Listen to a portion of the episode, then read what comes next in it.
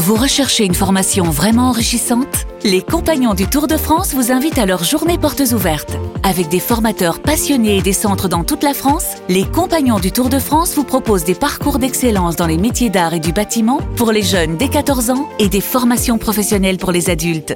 Pour connaître toutes les dates des portes ouvertes près de chez vous, rendez-vous sur compagnondutourdefrance.org.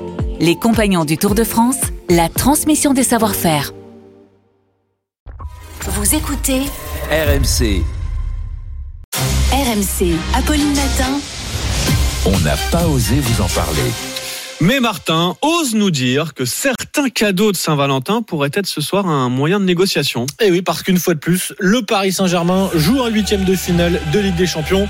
Le 14 février, c'est comme la, la quatrième fois euh, depuis 2017. Ouais. C'était déjà le cas l'année dernière. Ce ne sont pas que des beaux souvenirs, mais oui, c'est vrai que ça Non, il y a beaucoup de mauvais souvenirs. On va peut-être y revenir euh, tout à l'heure, mais en tout cas, c'est c'est- ces huitièmes de finale de la Ligue des Champions, bah, c'est évidemment le genre d'événement qu'on n'a pas forcément envie de sacrifier quand on est quand on est fan euh, du, du PSG, n'est-ce pas, Charles? Le cœur balance. L'année dernière, à la même époque, un sondage montrait que 44% des Français non célibataires comptaient bien regarder la rencontre, même si elle avait lieu le, le 14 On février. va juste sonder la table. Nico, Manu, je vous sais très foot tous les deux, Ouais. mais très amoureux aussi. Alors foot ou? Foot. foot? Foot, Manu aussi? Ah, pas foot du tout, non. Ah bah voilà, le débat, bah on est moitié-moitié, un peu comme dans le sondage. Voilà, un sur deux. En tout cas, on peut, on peut imaginer que ce sont à peu près les mêmes proportions ce soir hein, euh, qui, qui, qui regardent le match, d'autres qui vont le, le faire en couple, d'autres misent aussi tout sur le cadeau pour s'acheter une sorte de paix sociale à la maison.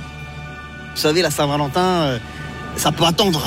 Mais un match du PSG en huitième de finale de Ligue des Champions, ça se respecte. Du coup, les gens vont vouloir se rattraper, offrir plus de fleurs pour faire passer le fait que ce soir-là, ils seront en train de regarder le match.